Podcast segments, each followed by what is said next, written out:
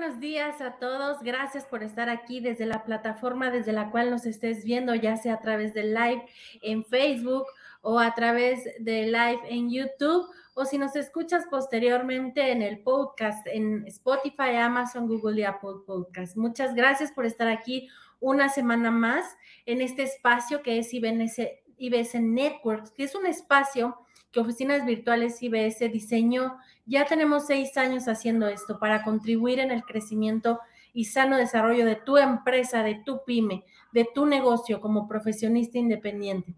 IBS Network se conforma de dos programas. Uno de ellos es, como el caso el día de hoy, de webinars con temas que te interesa conocer a ti como emprendedor, como empresario, como profesionista independiente, líder de negocio, dueño de una organización. Y otro de los espacios es los eventos de networking para este mismo sector que hacemos de manera mensual, les decía ya desde hace seis años. Pero el giro de negocios de oficinas virtuales no es este. El giro de negocio de oficinas IBS es la renta de oficinas virtuales, también oficinas físicas y área de coworking. Es un servicio que está dirigido al sector mencionado. Tenemos ya 15 años en el mercado con este giro de negocio, somos pioneros en este servicio, así es que se sabe muy bien lo que se hace. Vamos a ver este corto video para que ustedes conozcan un poco más acerca del servicio de oficina virtual. Si es que tú, empresario, emprendedor, profesionista independiente, aún no cuentas con uno, vamos a ver este servicio porque seguramente te va a ayudar a mejorar sin duda tu imagen comercial. ¿Cómo una oficina virtual puede impulsar el desarrollo de tu empresa y darte la imagen e infraestructura para tener un negocio profesional y encaminado al éxito? Comencemos con el domicilio comercial y fiscal, que es la ubicación de tu negocio en una de las mejores zonas de la Ciudad de México Imagina tu tarjeta con esta dirección, misma que podrás ocupar para darte de alta en el SAT, entre otros. Te asignaremos un número telefónico único para tu empresa, el cual contestaremos de forma profesional según tus instrucciones. Y te pasaremos el recado o la llamada. Tú eres el jefe. Asimismo puedes reservar por hora o día una oficina o sala de juntas en cualquiera de nuestros centros de negocios, que están equipados con todo lo necesario para que tu reunión sea todo un éxito. Tendrás acceso a nuestra app, mediante la cual recibirás tus recados y podrás reservar salas de juntas en tiempo real. Todo esto y muchos servicios más por una fracción del precio que pagarías por tener una oficina tradicional y al instante. Nuestro sueño, colaborar para verte crecer.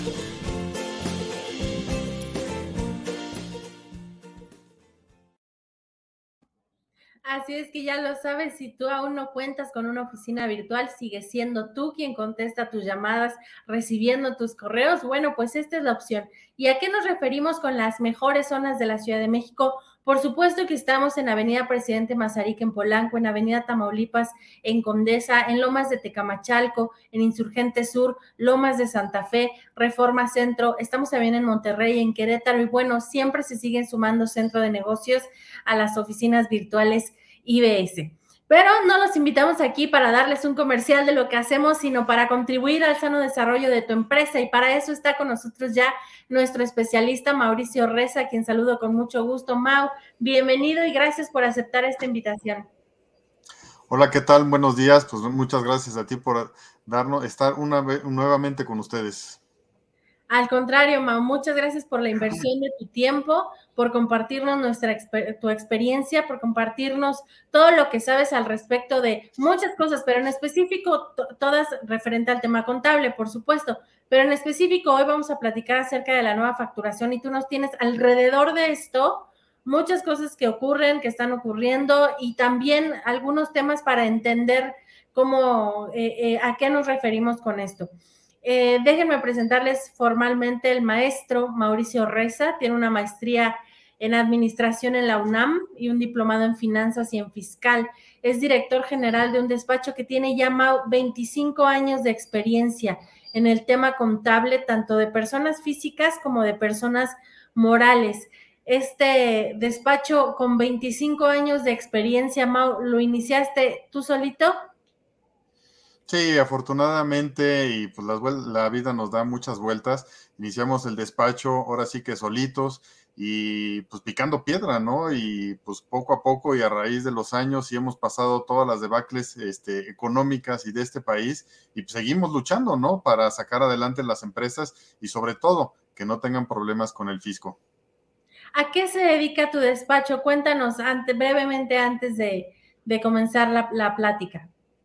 Bueno, principalmente en el despacho llevamos las contabilidades para atender todas aquellas circunstancias que les afectan en el aspecto fiscal.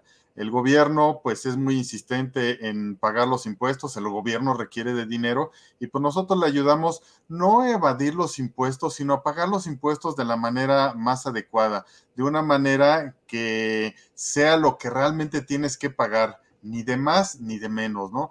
Porque pues, también el gobierno está muy insistente en aquellas empresas que de alguna forma están metiendo facturas apócrifas, eh, negocios que no se están dando, servicios que pues quedan nada más en el tintero, ¿no? Entonces la idea es que las empresas pues paguen sus impuestos de la mejor forma, evitando problemas y sobre todo las multas o en un momento dado y ya siendo muy extremos, pues evitar este, la privación de la libertad, que es lo más dramático que se puede tener, ¿no? Así es. Bueno, pues eh, vamos a platicar más de esto al terminar la charla, pero ¿qué te parece, eh, Mauricio, si comenzamos la presentación? Claro que sí, muchas gracias. Este, si me permites compartir la pantalla, este, aquí vamos a.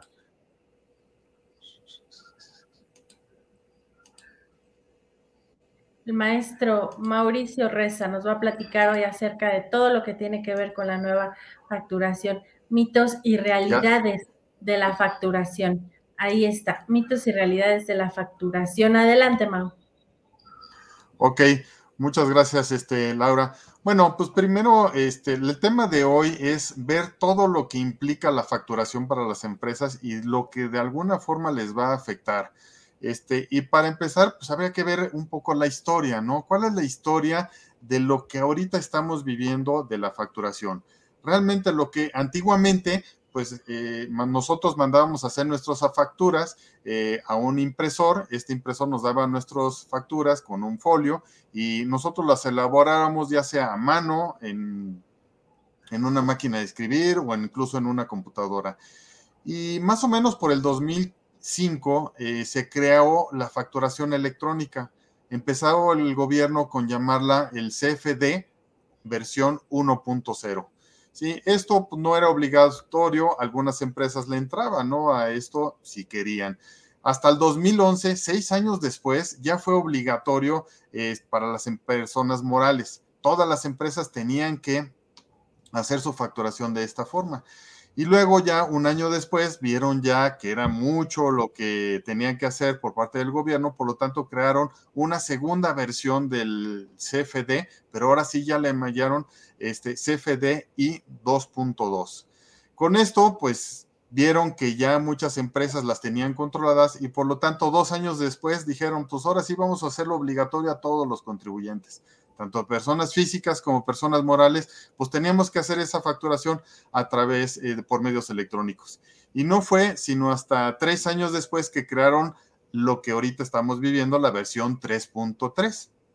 ¿Sí? Y con eso, eh, inicialmente se pensaba que Hacienda no iba a tener pues toda la capacidad de capturar esa información electrónica por parte de los contribuyentes y sobre todo la posibilidad de autorizar esas facturas para que efectos de que se hicieran las transacciones comerciales. Entonces esta versión la hemos estado viviendo y actualmente la estamos viviendo. ¿Qué pasó en la reforma del 2022? Ya surgió una nueva versión 4.0 de la facturación electrónica. Pero pues el gobierno, un poco bondadoso, dijo, ok, ya le eh, empezamos a partir del primero de enero, pero vamos a permitir que los seis primeros meses de este año se puedan optar dentro de la versión 3.3 o la versión 4. Sin embargo, pues a raíz de que pasó el tiempo, el gobierno se dio cuenta que muchas empresas y sobre todo muchos proveedores de software no estaban mm, o tenían implementado todas las plataformas para poder implementar esto y dijeron, incluso la semana pasada dijeron, ¿sabes qué? Pues no podemos y nos vamos a ir hasta el primero de enero del 2023 para que sea obligatoria única, única y exclusivamente la versión 4. ¿qué está pasando actualmente? Tú puedes hacer una factura versión 3.3 y versión 4. Nadie y nadie te debe de obligar a entregarlo con alguna versión. Eso es el deber ser. Pero desgraciadamente la realidad es que muchos eh, clientes te obligan a, a, presentar la factura con una cierta versión y obviamente es la actualizada. Sin embargo, nosotros como empresarios o cualquier tipo de empresa, pues lo que debemos de hacer es utilizar una u otra. ¿Es válido? Sí, y te lo deben de aceptar. Eh, sin embargo, hay que ver qué tipos de documentación tenemos en los CFDIs. ¿sí? Vamos a hablar de seis tipos de documentos. Una, este, vamos a hablar de la factura de ingreso o el CFDI ingreso. Es aquella cuando nosotros facturamos algún producto o un servicio. Un egreso se puede decir que es una nota de crédito, algo que disminuye esos ingresos que ya de alguna forma habíamos realizado. Eh, el tercero es una recepción de pago. Es informar a la hacienda que nosotros ya cobramos una factura. Todo esto por medios electrónicos. El otro que emiten las empresas son los recibos de nómina.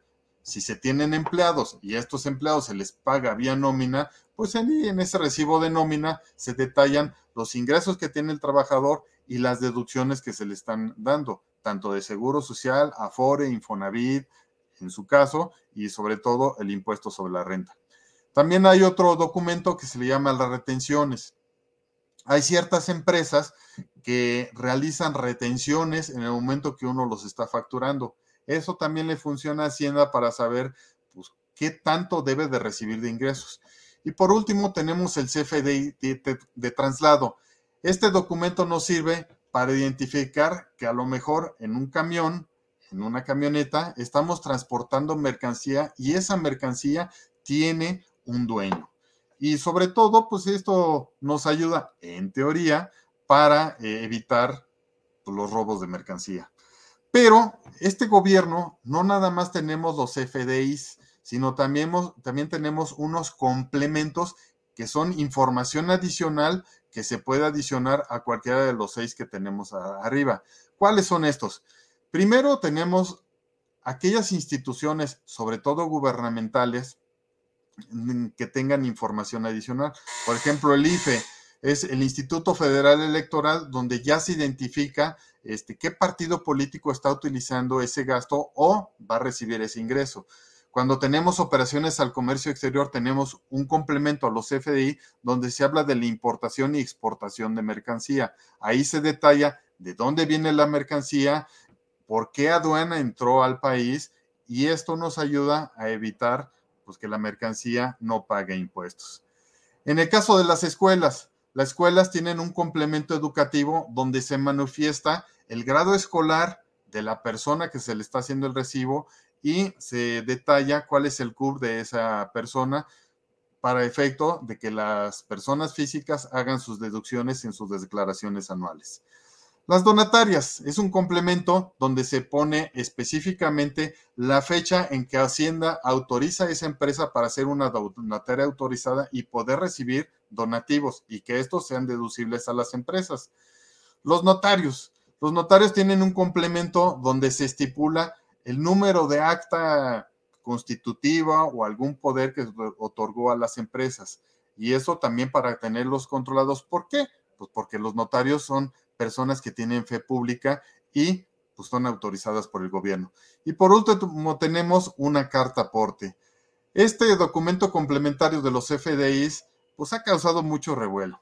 Eh, inicialmente iba a ser a partir del año eh, pasado su implementación, 2021. Sin embargo, hasta el día de hoy se ha estado posponiendo. ¿Por qué? Porque es algo que pone el gobierno y sin embargo las empresas todavía no tienen las capacidades para detallar toda la información que viene en esta carta aporte. Y lo que nos lleva es a evitar el robo de la mercancía y si tú tienes una mercancía, pues esa mercancía yo pueda determinar que es mía es legítima. El problema de esta carta aporte es que la información que lleva es muchísima, porque hay que detallar a dónde va la mercancía, quién es el chofer, el seguro, eh, con qué empresa está contratada, el número de seguro, de qué parte a qué parte va la mercancía, los kilómetros que va a recorrer. Si se fijan, pues es una información bastante grande que causa las empresas y por lo tanto, pues incluso también va a llevar a que todos los costos de transportación se van a incrementar. Bueno, en sí, ¿qué novedades nosotros tenemos en este CFDI versión 4? Básicamente son tres datos adicionales a lo que ya habíamos manejado en, años anteriores. Primero es el nombre de la empresa, del contribuyente al cual nosotros vamos a emitir el comprobante, el domicilio, pero el domicilio no lo vamos a poner completo, no vamos a poner ni la colonia, ni la calle, ni la alcaldía, etcétera, nada más el código postal. Y por último, el régimen, el régimen fiscal al cual de la persona a la cual nosotros estamos emitiendo el comprobante. Esto lo tenemos que poner tanto la persona que va a emitir ese comprobante como a la, a la cual nosotros le vamos a emitir ese comprobante. Si se fijan, son tres datos, vamos a llamar simples, pero que tienen cierta implicación. Vamos a ver el nombre. El nombre, y esto lo marca Hacienda, tiene que ser primero con mayúsculas. No se vale una combinación. Todo tiene que ser con mayúsculas. Y en el caso de las empresas, vamos a omitir todas las sociedades. Si es SADCB, SDRL, SAB, etcétera. Vamos a poner nada más el nombre. Ahora, ¿qué implica esto? Que si no tengo el nombre tal cual lo tiene registrado en la Secretaría de Hacienda, jamás vamos a poder hacer un recibo. Si el código postal que únicamente son seis, cinco dígitos, difiere con la base de datos de Hacienda, tampoco se va a poder este, timbrar. Entonces ahí nos enfrentamos a un problema. ¿De qué manera nos podemos cerciorar esta información? Pues solicitando la información a la persona a la cual nosotros le vamos a emitir el comprobante. Entonces podemos decir que actualmente la facturación electrónica, todos los documentos que tienen que ver con las operaciones eh, comerciales, pues básicamente se tienen que enfocar a cuatro cosas que hay que cuidar. ¿sí? Ahorita los voy a enunciar nada más y ahorita los vamos a ver con mayor detalle.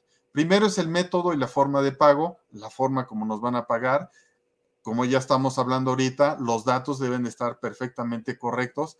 Eh, si es necesario, eh, debemos emitir un complemento que es el comprobante de pago, para informar a Hacienda que ya se cobró una determinada eh, factura y por lo tanto ya tenemos un ingreso. También determinó un procedimiento especial para cancelar las facturas, ahorita lo veremos.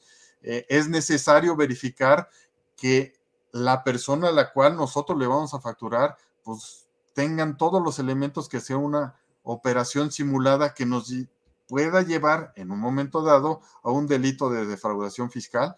Y por último, pues lo que Hacienda tiene que tener, bueno, nosotros tenemos que tener cuidado y Hacienda tiene la facultad de hacer esos cruces de información que nos pueda determinar un impuestos. Entonces, primero vamos a ver el método de pago. Todas las facturas, en el momento que se emiten, hay que poner la forma y el método. Puede ser similar, sin embargo, fiscalmente son diferentes. Primero es el método, es cómo nos van a pagar. Cheque, efectivo, eh, transferencia bancaria, tarjeta bancaria, ya sea de crédito o de débito. Y, el, y la forma es, ya sea que lo pague ahorita de contado o lo pague en parcialidades y este, con posterioridad. Eso es a grosso modo todo. Sin embargo, este conjunto de cinco factores eh, pueden tener ciertos problemas ante Hacienda. ¿Por qué? Porque si yo le pongo pago en una sola exhibición, para efectos fiscales ya recibí el ingreso hoy y por lo tanto lo tengo que declarar tanto para efectos de ISR como para efectos de IVA. Si le pongo pago en parcialidades, quiere decir que ese, eh, ese ingreso no lo he recibido hoy. Hacienda no sabe cuándo lo voy a recibir, ¿sí? Puede ser en un mes, en tres meses, en seis meses, etcétera, ¿no? Entonces, para informar a Hacienda de que una factura fue en parcialidades y que ya se cobró, yo necesito elaborar el comprobante de pago. Ese comprobante de pago adicional a la factura es informarle a Hacienda, ¿sabes qué? La factura número tal ya la cobré el día de hoy, este 15 de junio, o ya la cobré hoy el 10 de julio. Entonces Hacienda se está llegando de más y de más información para efectos de cobrarnos impuestos, ¿no? Entonces, esto pues hay que tenerlo en consideración porque incluso al día de hoy están llegando, no son requerimientos, son avisos de Hacienda diciendo, ¿sabes qué? Tú declaraste esto en tus declaraciones, en tus facturas tienes tanto que me debiste haber pagado. Chécatelo, porque si no, puede haber una diferencia. Tenemos un comentario, Mao. A ver, eh, dime. Desde Facebook, ¿el tema de los complementos tiene cambios para la versión 4.0? De la misma forma, son, eh, hay que verificar esos tres datos. Que esté bien el nombre de la persona a la cual le vamos a emitir, que coincida con su RFC y eh, obviamente el código postal. Bien. Sí, eh, eh, por eso yo hablaba que nada más la modificación a la versión 4 son, vamos a llamar simplemente tres datos, pero esos tres datos causan y han causado mucho revuelo pues en, las empresas, ¿no? Gracias, Mau, adelante. De nada. Este, y por ejemplo, ahorita, este, en los recibos de nómina, Muchas empresas se han abocado a solicitarle la constancia de situación fiscal a los empleados. Muchos empleados, pues los dieron de alta en su empresa. A lo mejor entraron a trabajar hace 10 años y a lo mejor ya pasaron por ello, eh, han pasado por 3, 4 empresas. No tienen su constancia ni tienen una clave para poderlo hacer vía Internet. La única forma es ir a Hacienda. Sin embargo, las colas que se han manifestado en las últimas semanas en cualquier oficina de Hacienda son muchísimas. Incluso han ido pues a dos, tres cuadras de la oficina donde se encuentra Hacienda y eso ha causado mucho problema. Y ese también es uno de los motivos por el cual Hacienda decidió posponer todo esto hasta el próximo año, el primero de enero del 2023. Este documento que es la constancia de situación fiscal es la única que me puede decir cómo estoy yo registrado Hacienda, cuál es mi código postal con el cual me dieron de alta y está vigente y el régimen fiscal. Por eso también muchas empresas le han solicitado tanto a sus, clientes, ¿sí? esa constancia fiscal para el momento de emitir, de timbrar esa factura, tenga los datos correctos y no me lo vayan a rechazar. Otro de los datos que son necesarios, y ya habíamos hablado, es que en las facturas el método de pago, ¿sí? Es indispensable que todas las facturas que tengan pago en parcialidades tengan ese complemento de pago. ¿Es algo adicional? ¿Es trabajo administrativo? Desgraciadamente sí, es la única forma de que la factura sea deducible y que los ingresos estén adecuados dentro de mi propia empresa. ¿Sí? Eh, hablando de las cancelaciones, Antiguamente nosotros cancelábamos una factura, le, poníamos el sello y al archivo. Posteriormente, pues lo hacíamos vía internet. Nada más seleccionamos la factura, le poníamos cancelado y se acabó. Ahí acababa la cosa. Pero a partir de este año, 2022, ya nos dijo Hacienda, ah, vas a cancelar. Pues para cancelarlo me tienes que dar cuatro tipos de cancelación. Uno es, si yo cancelo, y esa factura que está cancelado tiene una relación con una factura anterior que yo ya había elaborado. Ya sea que yo le puse mal el tipo de producto, de mercancía que estoy vendiendo, la cantidad, el precio, cualquier dato, pero tiene una relación con una previa, pues esa es una forma de cancelación. Pero también puede suceder que yo emito una factura a una empresa y resulta ser que la persona de facturación se equivocó y debió haber sido a otra empresa. Pues no hay una relación entre una y otra. Por lo tanto, es otra forma en que yo eh, puedo cancelar una factura y es válido para Hacienda. Y la otra es, pues simplemente coticé, facturé y el cliente no quiso la mercancía. Entonces, por lo tanto, pues esa es otra, otra razón. Y por último es una cancelación vía público en general. Vamos a suponer que yo soy una empresa que eh, vendo al público en general. todos los días tengo facturas que se hicieron a clientes específicos y facturas que hicieron, pues, clientes que no me pidieron facturas. Yo cerré mi día y resulta ser que dos días después viene mi cliente y me dice, oye, ¿qué crees? No solicité mi factura y aquí te pagué. ¿Me puedes hacer la factura? Pues bueno, sí se puede. Entonces voy a cancelar esa factura de público en general, voy a emitirle a mi cliente y la factura de público en general, pues la tengo que elaborar nuevamente, ¿no? Entonces hay que tener cuidado con todas estas cancelaciones, pero es importante que toda factura que no se vaya a cobrar, la tengo que cancelar. ¿Para efectos de qué? Pues de que yo no tenga unos ingresos omitidos por parte de Hacienda, Tomando en consideración estas cuatro posibilidades de cancelación. La cancelación no nada más es ir a Hacienda y ya la cancelé. Tiene un procedimiento especial. ¿sí? Yo lo tengo que solicitar a través de la página de Hacienda, ¿sí? Selecciono la factura y le pongo se cancelar. ¿Qué va a suceder internamente? No queda cancelada en automático. El sistema de Hacienda le manda vía buzón tributario a la contraparte, a la persona que o empresa que yo emití el comprobante, este, que tiene una factura que alguien está solicitando cancelarla. Yo tengo 72 horas para cancelar. ¿sí? Si yo como cliente no autorizo esa cancelación, en automático queda cancelada este, por parte de Hacienda. Si mi contraparte me niega la cancelación, yo no puedo hacer nada. Esa factura se va a quedar vigente. Tendría que hablar con mi contraparte para ponerme de acuerdo. Esto, a lo mejor para empresas pequeñas dice, ah, qué absurdo. Pero imagínense empresas muy grandes donde existen muchos departamentos que tienen injerencia en todo el proceso de venta, en todo el proceso, en todos los procesos administrativos de las empresas.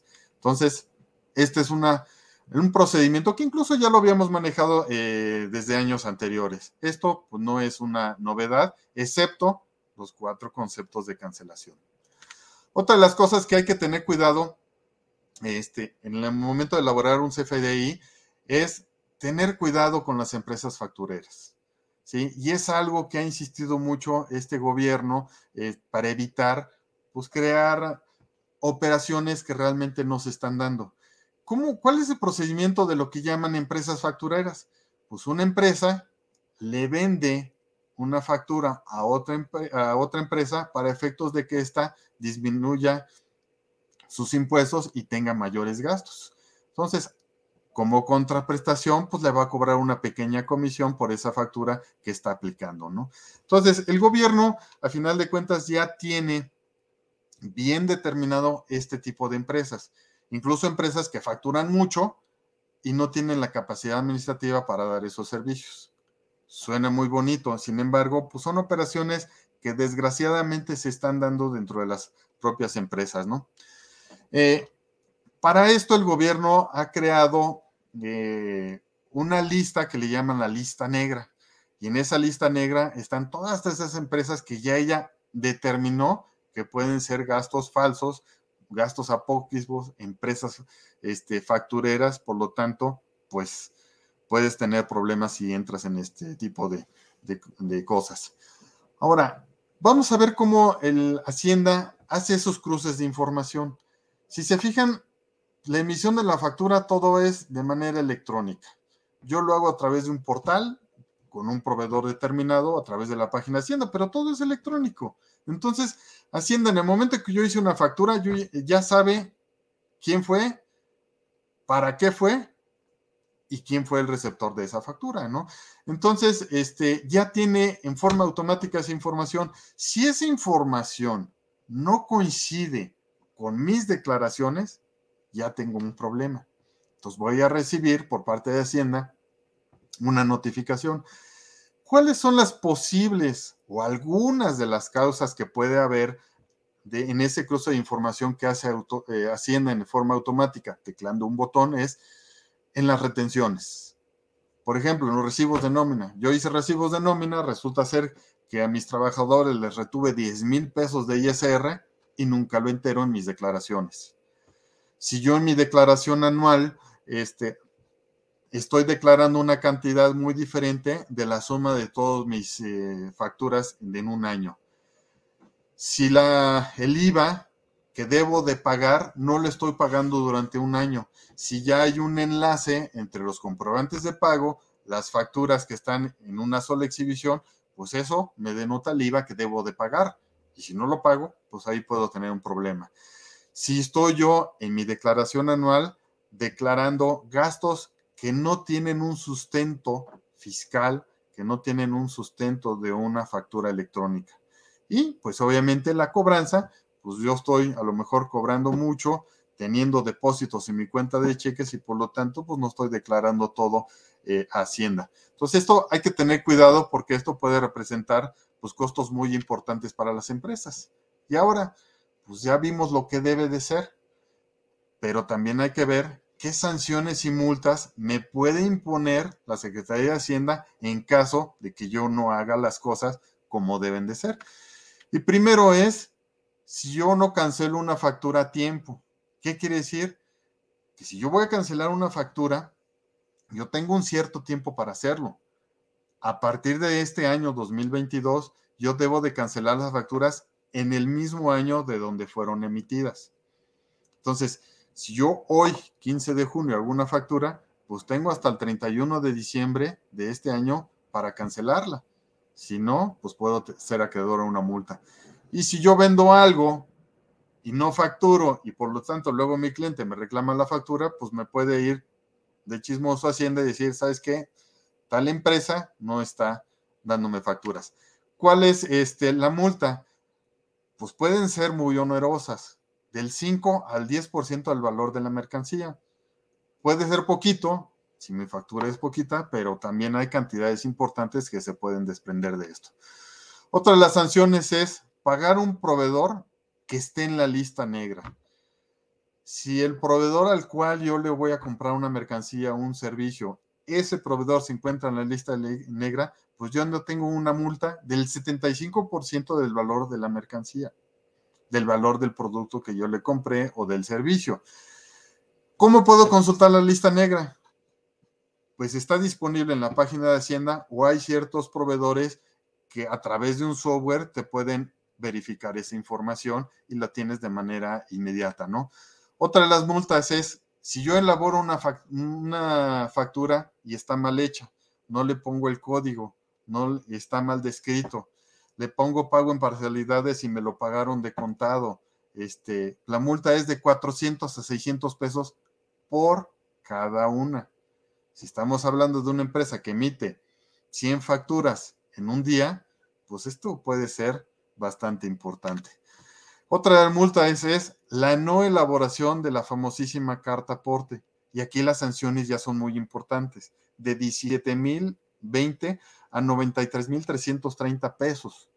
Entonces, pues si yo mando una mercancía, por decir algo, a Guadalajara, a Monterrey, y no elaboro su carta aporte, pues pueden detener al, al transportista y pedirle la carta aporte y por lo tanto, pues ya podría yo tener una sanción de este tipo. ¿Quiénes son los que pueden tener o pueden emitir esa mm, o revisar esto? Antiguamente sería las, los policías que están en las carreteras federales. Antiguamente era la Policía Federal, actualmente es pues, nuestra Guardia Nacional. ¿sí? Ellos pueden decir, enséñame tu carta, enséñame tu factura y pues ya nos pueden determinar quizá un crédito fiscal. Y por último, no elaborar un complemento de pago de 400 a 600 pesos. Pues sí, es poco, sin embargo, puede representar una cantidad importante dependiendo del volumen de operaciones que yo tenga en mi negocio, ¿no? Entonces, si se fijan, eh, estas multas pueden ser muy onerosas, incluso pues, toda la ganancia que yo pueda tener al vender un producto o un servicio, pues se puede ir ahí. Entonces hay que tener cuidado para efectos de venir problemas y que mi negocio tenga una continuidad, ¿no? Como conclusiones, ¿qué podemos eh, decir? Hay que tener cuidado de emitir ese complemento de pago.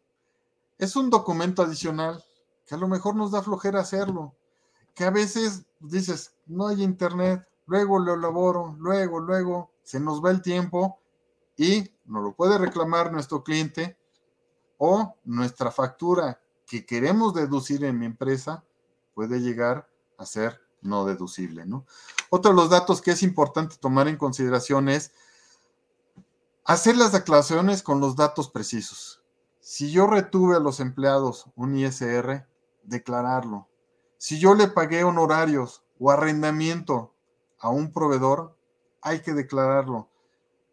Y por las cantidades adecuadas, para efectos de no recibir esos latosos requerimientos vía buzón tributario. Por último, digo, y otro dato es verificar los datos. Si yo quiero elaborar ahorita una factura y me dieron mal el código postal o el código postal no es el que corresponde, no lo voy a poder timbrar, no voy a poder vender mi producto, no voy a poder ofrecer ese servicio. La mejor forma es solicitar a los, a los clientes esa constancia fiscal. Todas las operaciones tienen que estar respaldadas. Si yo vendí un producto, pues tengo la factura de mi proveedor. Si yo estoy dando un servicio, pues entregué algo para evitar caer en esas lista negra de las empresas factureras. Yo debo de tener toda la documentación soporte para saber y demostrar a Hacienda que eso realmente sí, esa operación comercial realmente sí se dio. Y por lo tanto, si me multa Hacienda, pues hay que evitar esos gastos innecesarios de las multas. Hay que hacer las cosas bien de nuestra empresa. Hay muchos software que nos pueden ayudar para efectos de tener controlados. Yo sé que el elemento humano tiene una importancia. Yo sé que la capacidad que eh, eh, este, capacitación que tenemos que tener nuestros empleados es para que hagan las cosas bien. Sin embargo, nuestro objetivo es que nosotros, como dueños del negocio, nosotros como empresarios o simplemente como trabajadores de las empresas, que hagan las cosas bien para tener los controles necesarios y evitar esas latosas multas y esos latosos correos recibidos vía buzón tributario. Pues con esto eh, concluimos la presentación y creo que tratamos de abarcar todo lo que tiene que ver con los facturación electrónica, las implicaciones que tienen las empresas y pues algo que se ha hablado en el ámbito comercial actualmente. Muchas gracias, Laura. Al contrario, Mau, muchas gracias a ti. Si nos dejas la última lámina, por favor, donde están tus datos de contacto. Ah, claro, claro que sí. Ahí para quien desee ponerse en comunicación contigo, con maestro Mauricio Reza, eh, ahí está el correo ¿Y el teléfono? ¿Este teléfono es de oficina o celular, Mau? No es celular, esta Laura. Ahí directamente contigo. sí, sí, con cualquier este, duda, este, pues la podemos revisar, ¿no? Hay, hay situaciones que a lo mejor muchos empresarios dicen que es muy compleja, pero pues ya lo analizamos y no es tan complejo y tienen afortunadamente alguna solución, ¿no? Lo que hay que evitar, aparte de las multas, es pues un que nos equiparen a un delito de defraudación fiscal, que incluso esto se puede perseguir con la privación de la libertad y pues a nadie nos gustaría estar pues detrás de las rejas, ¿no? Claro, quizá pudiera parecer un poco redundante, Mau, pero ¿quién puede acercarse o quién tendría que acercarse con, con Mauricio Reza? Pues cualquier duda que tienen este, en, la elabora, en la elaboración de las facturas, ¿no? Hablando de este tema, porque pues parecerá algo muy sencillo, ¿no? Ah, yo vendí, labor una factura y se acabó.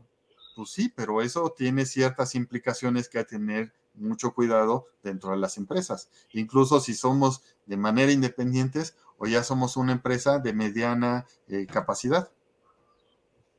Bien, Mau, pues eh, nos has abierto el, el horizonte aquí con este tema de la nueva facturación, desde la evolución del CFDI desde el inicio, eh, cómo ha ido modificándose los tipos de complemento, los tipos de documentos y sus complementos, las novedades en el CFDI 4.0, las generalidades, las nuevas aplicaciones al documento, las conclusiones. Bueno, eh, ha sido un tema eh, que has abarcado muy bien, te lo agradecemos mucho, Mauricio, que nos hayas explicado con manzanas cómo funciona todo este tema de la facturación. Pues qué bueno, ojalá este pues les haya sembrado ese gusanito de, evitar los problemas, ¿no? Sobre todo con este gobierno que pues lo que más busca es allegarse de dinero de alguna forma, pues para pues tener dinero para todos los gastos que tiene que ver con el gobierno. Bueno, pues les recuerdo a ustedes que ya pueden escuchar el podcast de IBS Networks en Spotify, Amazon, eh, Google y Apple Podcast. Nos pueden encontrar como oficinas IBS Networks y ahí encuentran todo el material que hemos estado trabajando a lo largo de estos meses. Eh, y bueno, también por ahí hay eh, videos que hemos trabajado a lo largo de estos seis años que pueden encontrar ustedes en, en el canal de YouTube. Eh, Mau, pues te agradezco nuevamente antes de despedirnos, te agradezco nuevamente tu participación, el compartir tu experiencia y tus conocimientos con toda la comunidad de IBS. Perfecto, mucha, al contrario, muchas gracias a ti, Laura. Muchas gracias y bueno, te invito, los invitamos a ver este video de oficinas virtuales IBS antes de despedirnos para que tú de una buena vez, de una vez por todas, mejores tu imagen comercial, mejores tu imagen comercial teniendo un domicilio comercial, un domicilio incluso fiscal y bueno, mucho más que puedes encontrar en las oficinas virtuales IBS y no hay comparación. Ustedes pueden buscar y buscar y, traten de comparar y se darán cuenta que oficinas virtuales IBS es la mejor opción. Vamos a este video y así nos despedimos. Muchas gracias y que sigan teniendo una excelente tarde de miércoles. ¿Cómo una oficina virtual puede impulsar el desarrollo de tu empresa y darte la imagen e infraestructura para tener un negocio profesional y encaminado al éxito? Comencemos con el domicilio comercial y fiscal, que es la ubicación de tu negocio en una de las mejores zonas de la Ciudad de México Imagina tu tarjeta con esta dirección, misma que podrás ocupar para darte de alta en el SAT, entre otros. Te asignaremos un número telefónico único para tu empresa, el cual contestaremos de forma profesional según tus instrucciones. Y te pasaremos el recado o la llamada. Tú eres el jefe. Asimismo puedes reservar por hora o día una oficina o sala de juntas en cualquiera de nuestros centros de negocios, que están equipados con todo lo necesario para que tu reunión sea todo un éxito. Tendrás acceso a nuestra app, mediante la cual recibirás tus recados y podrás reservar salas de juntas en tiempo real. Todo esto y muchos servicios más por una fracción del precio que pagarías por tener una oficina tradicional y al instante. Nuestro sueño, colaborar para verte crecer.